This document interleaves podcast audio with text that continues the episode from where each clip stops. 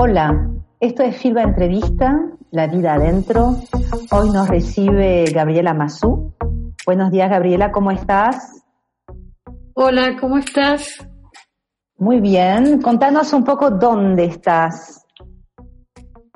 Bueno, estoy en casa en lo que uso muy poco ahora como escritorio, eh, porque no estoy escribiendo mucho, estoy investigando muchísimo, entonces me llevo mi iPad al sillón y estoy todo el día tirada, como una especie de Oblomov, este, sin nada que hacer y con no tantas ganas de hacer cosas, entonces leo, leo, leo infatigablemente. Pero ahora estoy en mi escritorio, atrás tengo biblioteca, al frente tengo biblioteca, al lado biblioteca, este, y, y bueno, los libros me acompañan, pero más me acompañan mis gatos.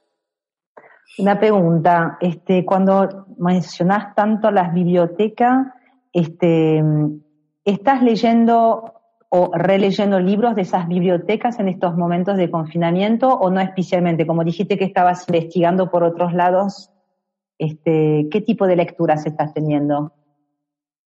Estoy investigando mm, por otros lados. Eh, estoy investigando mucho un área que eh, no la tenía tan cubierta, que es eh, el cuidado de la tierra eh, con la que empecé el año pasado, Rita Segato. Y yo que era lectora y escritora de novelas, eh, no estoy en condiciones de, meterme en la ficción porque mm, necesito, necesito novelas que me hablen del mundo y que me cuenten cómo es el mundo y cómo el mundo ha llegado hasta aquí y no, no estoy encontrando eso. Entonces dejé todo de lado y me puse a investigar unas autoras, mujeres, que sí me hablan del mundo y me explican todo. Y mm, yo siento, Borges tiene una frase que, que es, em, o dicha de entender más que la dicha del saber. Y yo estoy entendiendo, digamos, estoy en un proceso de comprensión de, de cosas y esto me consuela, por un lado. No te digo que me hace feliz porque no es una época de felicidad, no es una época de plenitud esta, es una época muy extraña, pero por lo menos siento eh, que entiendo ciertos procesos, entonces lo que estoy leyendo es mucho ensayo. Entonces me siento como remitida a mis épocas de, facultad, estudio donde leía todo el día, tomaba notas, hacía apuntes eh, y, y, armaba un corpus determinado. Cuando empezó la cuarentena yo tenía otros planes, pero la cuarentena, o más bien la pandemia, porque la cuarentena es un, es un, es un cuasi encierro, este, pero yo no hago nada muy distinto de lo que hacía antes. O sea, caminar, sí, caminar, salir a Palermo, no soy runner, quiero aclarar, este, tampoco me gusta usar esa palabra horrible, eh, pero sí me gusta el aire libre y me gusta mucho estar sobre mis dos piernas y, avanzar. Soy una gran caminadora.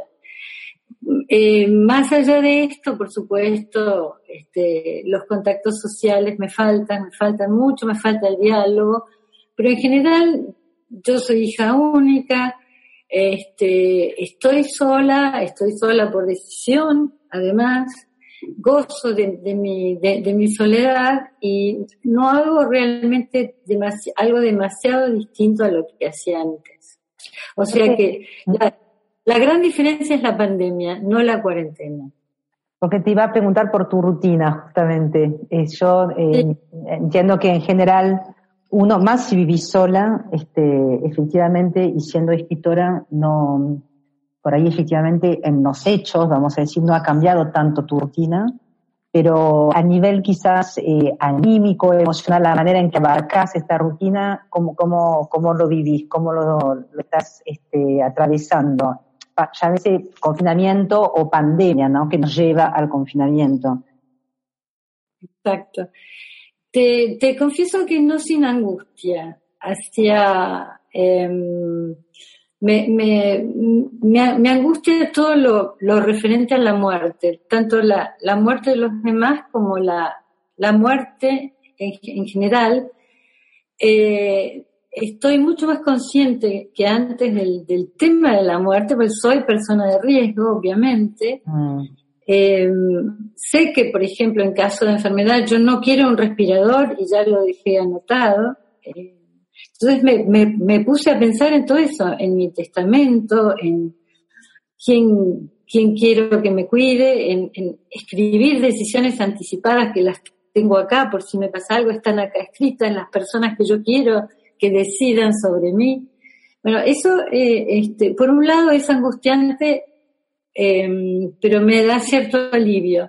Pero también me hizo pensar en otra cosa, en ese, en ese dicho del buen vivir eh, andino, que es, ellos dicen siempre, no quiero vivir mejor, quiero vivir bien esa, cosa anticapitalista de no, no, no estar siempre con el crecimiento y la, la, mm. la, compulsión a producir cada vez más. Hermoso. Y yo, yo no quiero vivir mejor, quiero vivir bien y quiero morir bien.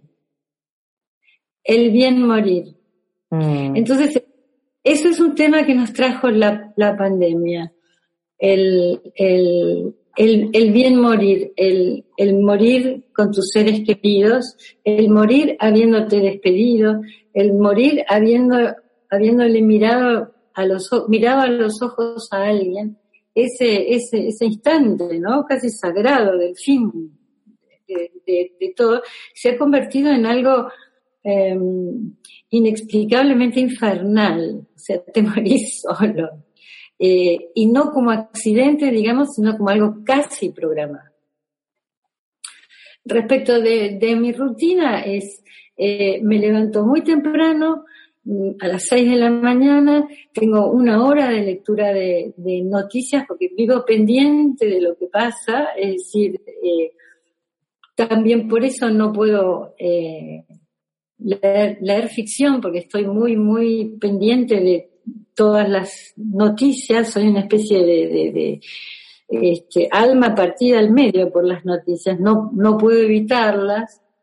Este, después hago una media hora de rutina de ejercicios con una, bueno, por, por YouTube, con una profesora alemana que es eh, muy, muy buena.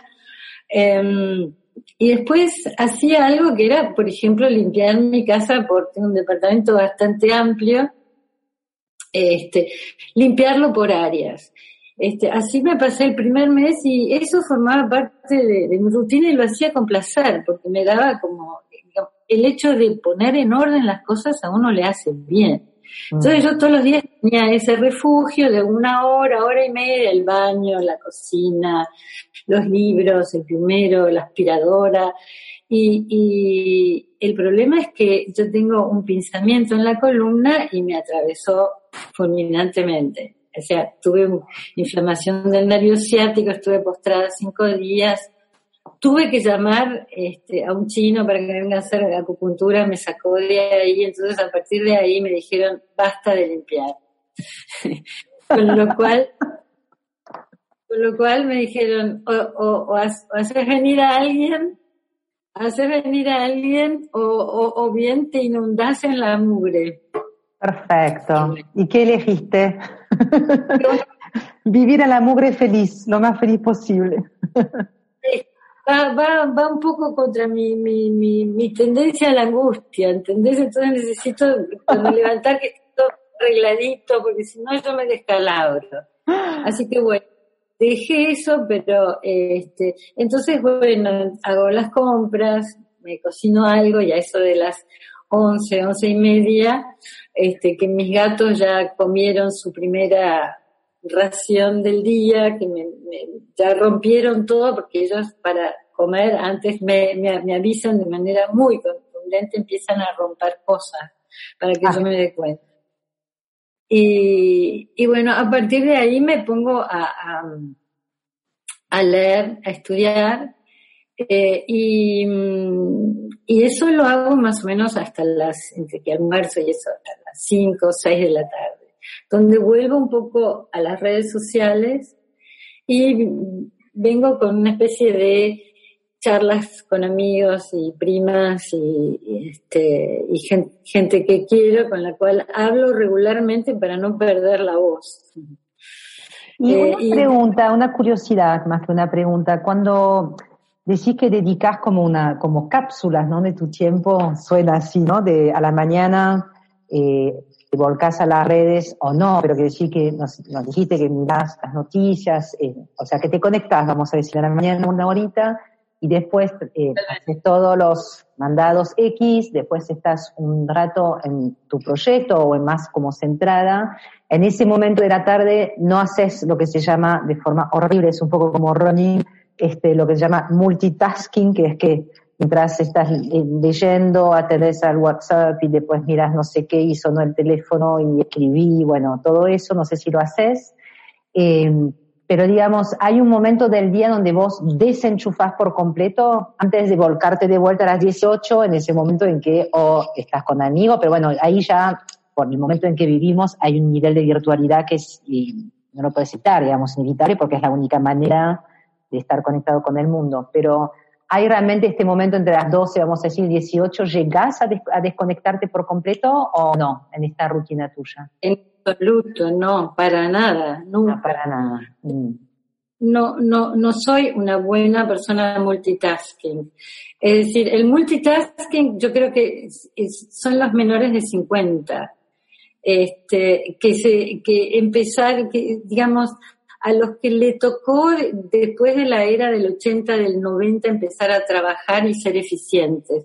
Yo soy de la generación anterior yo, yo me podía relajar, digamos, tenía horas vacías en, en la oficina, tenía horas vacías en casa, este, entonces nunca aprendí el multitasking, eso de estar escribiendo mientras hablas por teléfono, mientras subrayas y haces, eh, la situación así clásica de oficina, de, de, oficina contemporánea, por suerte nunca la tuve yo, este, viví en un mundo que tenía más de estado de bienestar o más de socialismo que este, mucho más. Este, y, y, y, bueno, todavía hay esas rémoras, ¿no? Los porteros, por ejemplo, son, son de esa época todavía, que tienen todavía unas jubilaciones enormes y están muy bien amparados, cuidados. El mío está enfermo hace mm tres años está en su casa, no trabaja, pero bueno, gana su sueldo, todo, perfecto, ¿viste? Es como, es como, es como de otra época el portero. Bueno, mm. yo me siento, era una especie de, ser así que gozaba del, del, estado de bienestar, que en ese caso era Alemania, porque yo trabajaba en un, en, el Instituto Goethe, ¿no? Que financiado por el, por el Estado alemán. Así que no, eh, pero ahora soy obligadamente multitasking, lo que, lo que me molesta muchísimo, porque yo también contra el multitasking, yo fui hija única.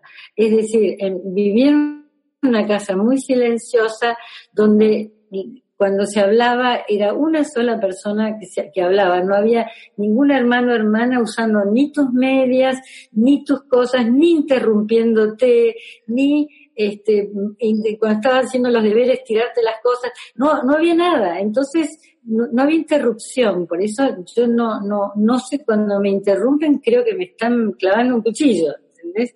Y ahora todo te interrumpe. Y una pregunta, interrumpiéndote, este, em, ¿cómo son los sonidos de tu casa ahora? Me hiciste pensar en eso hay un, hubo un cambio en, desde, vamos a decir, el, no me acuerdo ya, el 16 de marzo, ya no me acuerdo cuando nos confinamos todos, hubo un cambio eh, en los sonidos, la música, del, del afuera, del adentro también, no lo sé. ¿Notaste algo? Mira, yo me he pasado la vida escuchando música, eh, trabajando con música, eh, sobre todo música clásica, y, y aparte tengo tenía una discoteca, pero también unos CDs que eran este, maravillosos. Cuando, cuando cambió el formato y entró Spotify, ya este, los sonidos para mí no eran iguales y lentamente empecé a dejar de, escuchar música. Y, y, ahora no, no, no, no escucho porque tengo miedo que me dé mucha conmoción y mucha tristeza. Digamos, poner, este, prefiero la, la, la voz.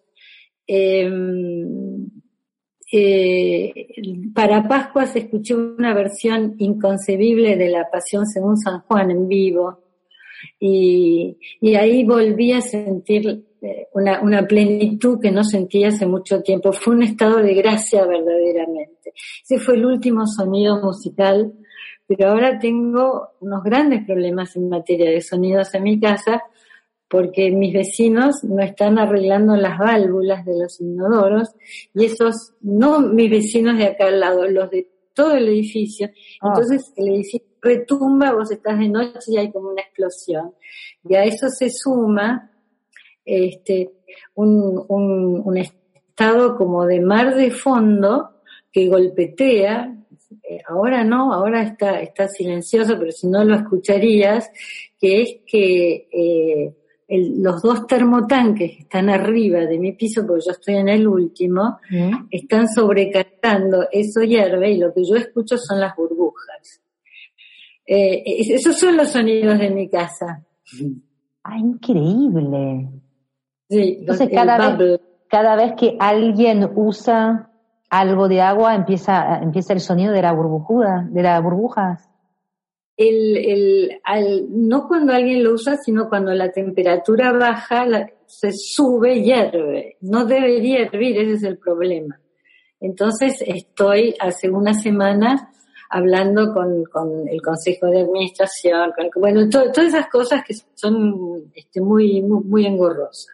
Muy, pero bueno, te ponen en contacto con la voz de alguien también, porque eso, eso también hay que agradecerlo, ¿no? Porque si vos querés este, hacer un giro y el banco no te responde, ya no tenés nadie que eh, que, a quien podés llamar por teléfono, tenés que este, entrar con las máquinas y dialogar. O sea que de alguna manera dentro del engorro, el engorro de mis termotanques y las válvulas son algo que me ponen en contacto con alguien. Te imagino en el fondo del mar con escafandro y tratando de tener un diálogo con las botellas, ¿viste? Con la con las burbujitas estas. Antes no, volviendo al, a las preguntas, antes nos mencionaste que estás leyendo bastante ensayo para este nuevo proyecto. Em, me preguntaba cuando nos contaste eso, si em, el porqué de la no ficción ahora, más allá del tema, que nos dijiste que tenés como, de repente te, estás descubriendo, ¿no? Este nuevo tema del, del cuidado, eh, del, de la tierra de lo que somos los animales humanos, este, lo que hicimos o dejamos de hacer eh, y cómo llegamos a este, este lugar. Em, me preguntabas eh, por qué la, ficción en este caso no podría ser tu refugio, justamente. Que o por ahí entendí mal, ¿eh? igual, pero es un poco lo que entendí, que estabas como más eh, leyendo ensayos, pero bueno, también entendí que era como en una búsqueda precisa, ¿no? O sea, no, no es que era el tuntún tampoco, pero Sí, yo también he sido una gran lectora de ensayos y, casi te digo, te digo, para mí hay autores clave que me marcaron en la vida.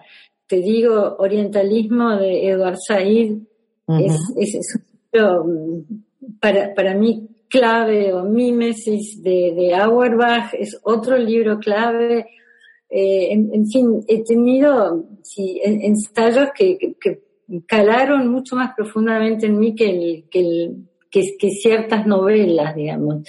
Pero la, la, las novelas, este, eh, a mí me gustaría que en vez de ser tan formales ahora o tan graficables, eh, tuvieran como ese cimbronazo del mundo que, que, que tenía, por ejemplo, Virginia Woolf o que tenía eh, Kafka.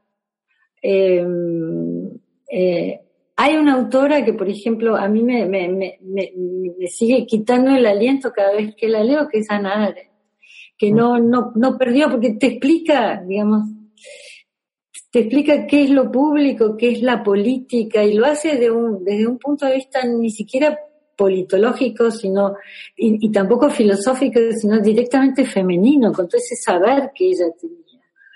¿no? Entonces, eso es lo, lo, lo que busco, en, en realidad tal vez busco este, como, como, soy una persona muy a la intemperie, es decir, bastante frágil, lo que busco son amparos. Y en este momento la novela, la novela no me está dando amparos, ese es el tema. Eh, yo leo mucho en las vacaciones, me leo casi un libro cada dos días, eh, pero no, no, no, no, encuentro esa pasión, esas ganas de subrayar que me da el, ensayo. Y respecto del, del estar en la intemperie como uno está ahora, ¿no? Como, como diría Borges, otra vez como arrojado al destino, mm. al destino de hierro. Este, se me, se me, se me, me hago siempre la pregunta de cómo llegamos hasta aquí. Y mm, eh, por eso acepté dar el, el, curso en el FILBA. Si querés te cuento dos, dos puntos de partida iniciales, dos, dos imágenes que me llevaron a esto. Una imagen fue, yo fui a la última marcha sobre el clima, sí. este, con unas amigas que, que fue en, en diciembre de, del 19. Sí. Y, y bueno, los del clima empezamos a marchar a las 5 desde la Plaza de Mayo hasta eh, el, el, Congreso y ahí llegamos a las 7. Y a las 7 se terminaba la marcha del clima porque venía la de una, la marcha sobre el aborto, que venía del otro lado. Y mm. yo dije, pero caray, ¿por qué dos marchas? ¿Por qué no una sola si son la misma, la misma cosa? Y citando a Rita Segato, la violación del cuerpo de la mujer es la violación de la tierra en la acumulación originaria del capitalismo.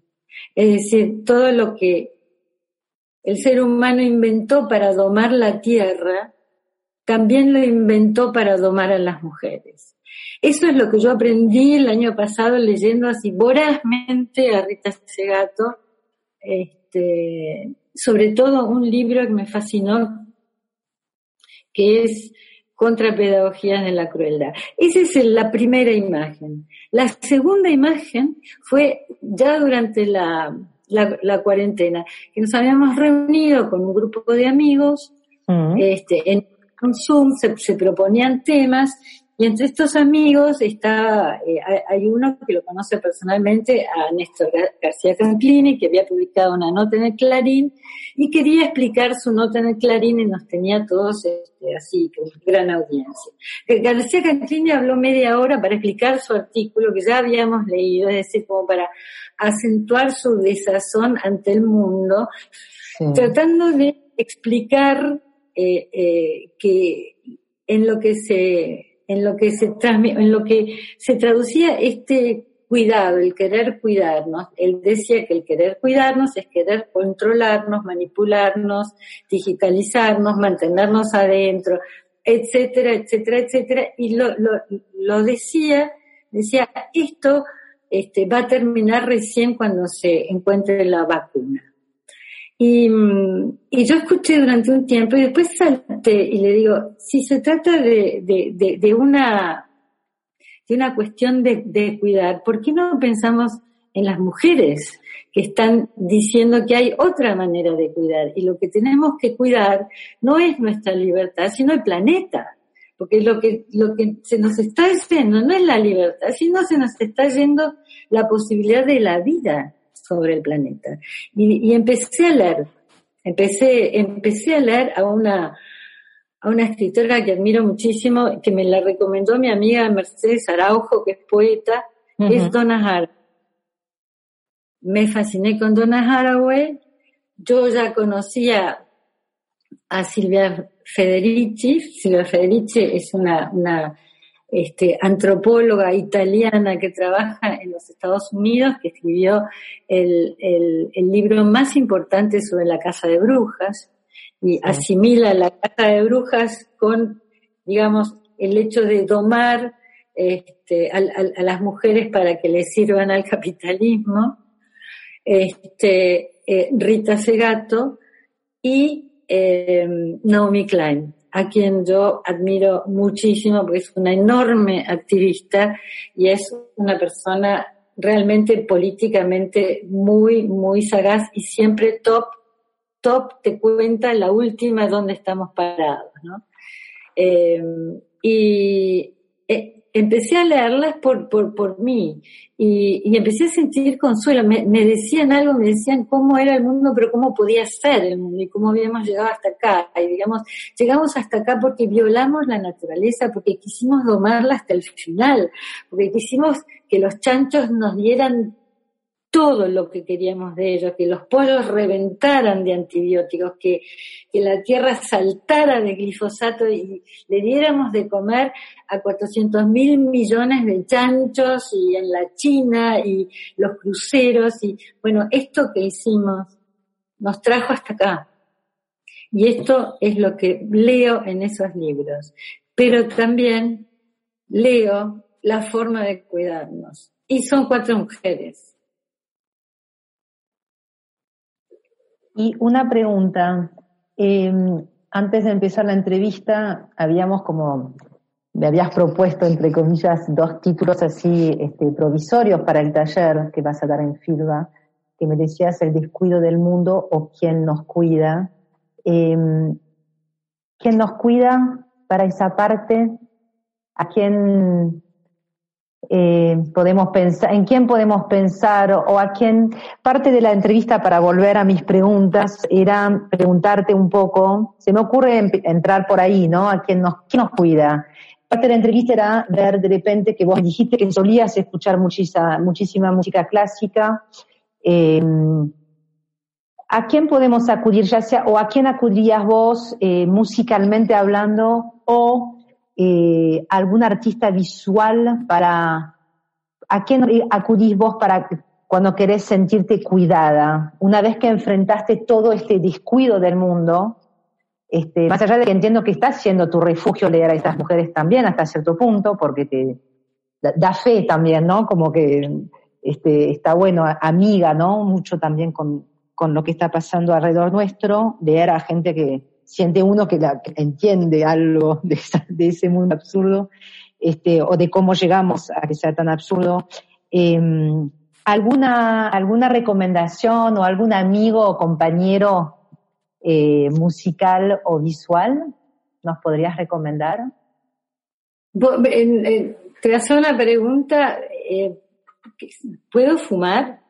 Totalmente. Por favor. Es un poco pero ahora es como... Qué raro que me preguntes, me parece increíble que me preguntes. Es como este, de mal en cámara, ¿viste? Y ahora eh, por eso. No, porque eh, además de que no está mal en cámara, eh, solo va a salir el audio de nuestro encuentro, Gabriela. Así que vos fumás ah, todo lo que quieras. Me encanta. no, muy bien. No, bueno, eh, el, el, para mí el amparo total es Bach, obviamente. Es, es, un mundo tan, es un mundo tan mundo, digamos, donde todo hay, hay un enorme pentagrama y millones de líneas superponiéndose y vos podés escuchar cada línea y, y, y seguirla, mientras tanto arriba eh, está la, la voz del, del, del tenor o del contratenor y abajo está el el bajo continuo y vos escuchás todo al mismo tiempo y todo está reflejado mientras te, te, te, te cuento esto, se me ocurre la noción de multiespecie, la noción de cyborg de Donna Haraway. Claro, Donna Haraway es una partitura de Bach y considera que el mundo lo es porque todo está interrelacionado, todas las especies que hacen a la vida y las que no. Y también los, los, los cyborg y lo digital está relacionado. Entonces es como, como, eso que decía Alexander Kluge, si matas una mariposa en la India, si te puede descalabrar, descalabrar eh, eh, no sé, la, el, el, los los calamares de, del, del, Caribe y pueden perder todas sus bacterias. Bueno, la baja es eso, es, es, el, los arrecifes de coral este, y, y, toda la, la, influencia que, que, tienen sobre la, la, alimentación de 80 millones de personas que lo hacen, lo significan, pero todo eso todavía sano. ¿Entendés? Ahora está como descalabrado eso. Bueno, ese es Bach, pero después también hay áreas de Mozart, hay óperas de Mozart que son, bueno, Così fan tutte, las bodas de Fico. Em, eh, y sí, después, no sé, ¿Hay una voz en particular que escuchás cuando escuchas este ópera? ¿Hay una, una cantante o un, cantante en particular? Ya voy muy preciso, quizás, tampoco. Eh, tendría que fijarme. Sí, hay, hay, pero, pero no. Mm, yo tengo dos versiones bastante buenas y, la, la, que escucho es una muy antigua de Carl Böhm con Crystal ah. Ludwig, creo que Dietrich Fischer-Dieskau y, estoy acostumbrada a esos y en general, pero hay muy, muy, muy, muy, muy buenas versiones. Y como versiones de Bach, por ejemplo, eh, eh, hay, hay un belga que se llama Philippe Herrebegue, que em, eh, hace un Bach como rock, como, como el con instrumentos antiguos, este, digamos, achicó muchísimo la, orquesta, muy similar a lo que era originalmente, no hace ese Bach sinfónico que hacía Carl Richter o Karajan, viste, sinfónico, donde vos escuchás Bach muy romántico, muy, eh, muy, muy expresivo, sino que usa los instrumentos originarios. Los instrumentos originales de, de Bach tenían una afinación muy, muy poco limpia por este porque todavía no se había no, se habían inventado por ejemplo en el tema los 12 tonos. Entonces la la pifiaba como un semi semitono y todos.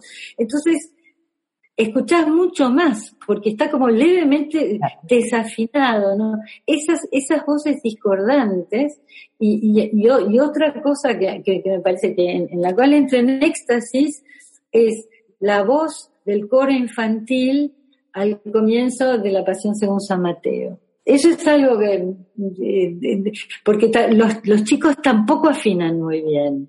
Entonces entran ahí, son como gritos, ¿no? En medio del, del, de, ese conjunto que yo conozco muy bien, sé cómo suena y de repente suena un poquitito diferente y eso es, este, es la felicidad. Encontrar, hallar la felicidad es como si se te abre el oído. Mm. Cada vez que voy al Colón también se me abre el oído por esa acústica, ¿no? Claro. Pero no voy, no voy mucho al Colón, no, no, no, no, iba mucho al Colón. Pero a veces, bueno. ¿Y a nivel visual, alguien? ¿Un fotógrafo, un pintor, una pintora? Obviamente todo va en femenino también. Sí, eh, la, la fotografía eh, a mí me, me, tengo obra de ella, este, es Grete Stern. Ajá. Eh, no, no tengo cuadros en casa, no, no, no tolero la pintura, este, tengo más bien obras como de artesanía, soy muy, muy apegada a lo que, yo viajé mucho por Latinoamérica y siempre traigo cosas eh, muñecos de arcilla o, vasijas o lo que puedo, eso me da mucho más conmoción porque siento el paso del tiempo. Y me, alejé mucho de las artes plásticas a partir de los años 90 porque se convirtieron en mucha, en, en mucho, en, es como eran, se convirtió en una, una, especulación para invertir, ¿no? Viste que los bancos compraban mucho eh, y todo este mundo de las bienales y este volví un poco a saber lo que era o lo que yo quería cuando vi la documenta 10, la de Catherine David, que era una documenta en blanco y negro y era como una ventana abierta al mundo, ¿no? Otra vez te explicaba, te explicaba. Mm. Eso, este, pero tendría que, tendría que, no, tengo paredes más bien peladas, pero están con todos los libros, así que de alguna manera. ¿Mezclas, mezclas las artesanías entre los libros? Sí, claro, en todos lados. Lindo, lindo encuentro. Este, hay dos preguntas que me quedan. Una es que me describas lo que ves más allá de tus gatos preciosos, que voy a subir algunas fotos que son tremendo, de lindo. Este, ¿Cuál es tu afuera en este momento? Es la primera pregunta. ¿Y qué va a ser tu afuera, entre comillas, o no? En, el sentido de, este, ¿qué vas a hacer en el momento en que, o qué pensás que vas a hacer, en el momento en que nos desconfinen, este, nos den el ok para salir a la calle de vuelta. Ya sé que este, hay un pseudo, este, una pseudo apertura, digamos, en este momento en la ciudad de Buenos Aires, por ejemplo, donde estamos nosotras dos, donde a partir de las 8 se supone que uno puede ir bastante más alegremente por la calle, que algunos lo hacen, mm. pero, pero digo, pensando más en realmente el país está como más abierto, porque el resto del país de hecho está mucho más abierto también. Este, así que eso, ¿qué, ¿qué estás viendo desde tu ventana o cuál es tu horizonte mientras estás adentro y qué pensás que será tu horizonte una vez afuera. Bueno, mi horizonte em, es, está por suerte siempre muy iluminado porque vivo en un piso alto y tengo muchísimas plantas.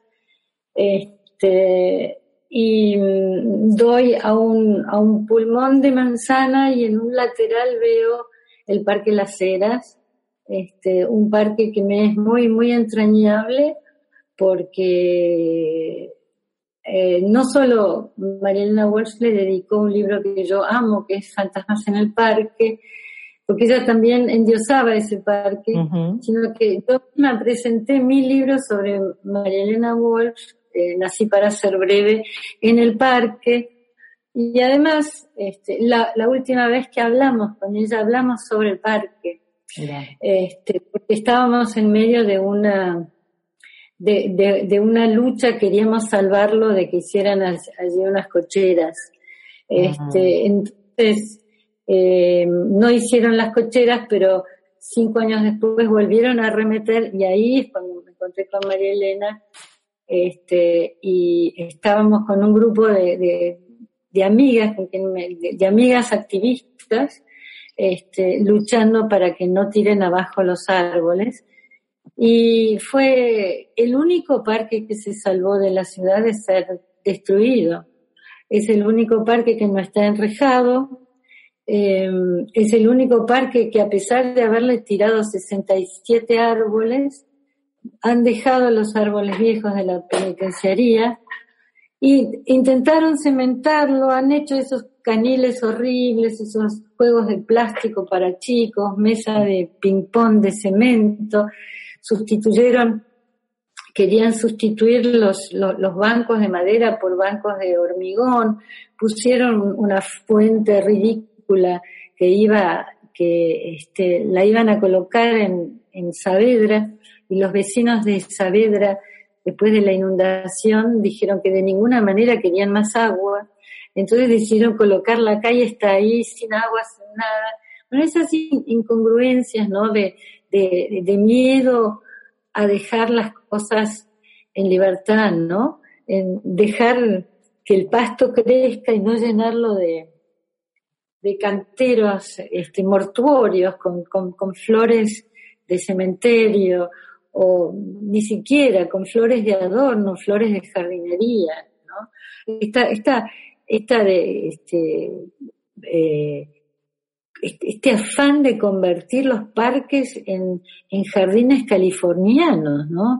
Es eh, insoportable, ¿no? ¿no? En fin, bueno, ese es el afuera no querido, pero la luz es el afuera querido, eh, veo un poquitito del río, veo el poniente, digamos, este, que me da un azul muy, muy amarillo, un, sol muy amarillo ahora también.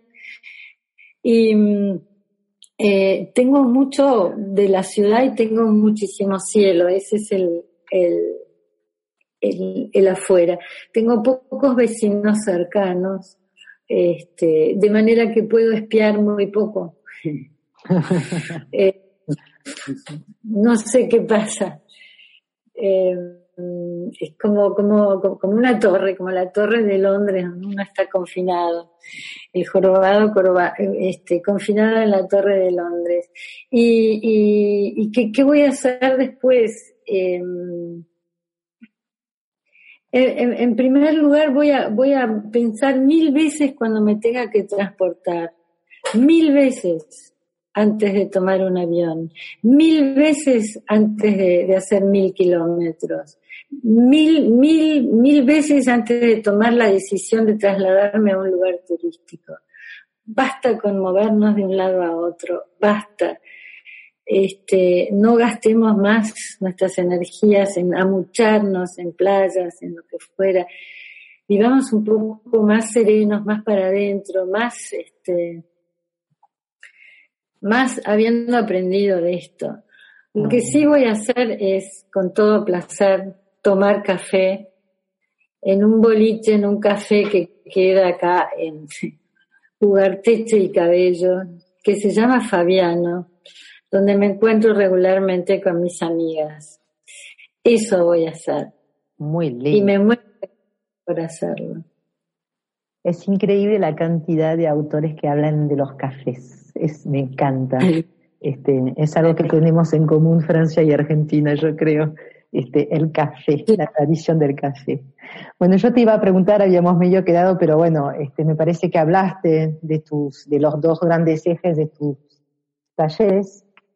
Este, que en, tu caso será un taller que va a tomar lugar en julio, en el mes de julio, creo, ¿no? O, no sé si están definidas ya exactamente las fechas, pero sé que es para el mes de julio. Este, Así que nada, me encantó, me encantó la, la charla. Muchísimas gracias por tele recibirnos por ahora. Ojalá podamos tomar un café en algún momento de vuelta, este, de forma un poco más amena. Gracias por fumar un, un pucho también con nosotros, que es hermoso. Este, muchas gracias. Así que muchas gracias por toda esta generosidad. Este, bueno, nos vemos en julio en el taller de Filba. Eh, y esto fue Filba Entrevista, La Vida Adentro. Gracias por escucharnos. Encontrarán todos los episodios en nuestro sitio filba.org.ar o en Spotify, Filba Entrevista. Muchísimas gracias. A vos, Sam, y al Filba y a las chicas del Filba, que las adoro. Gracias. A todas.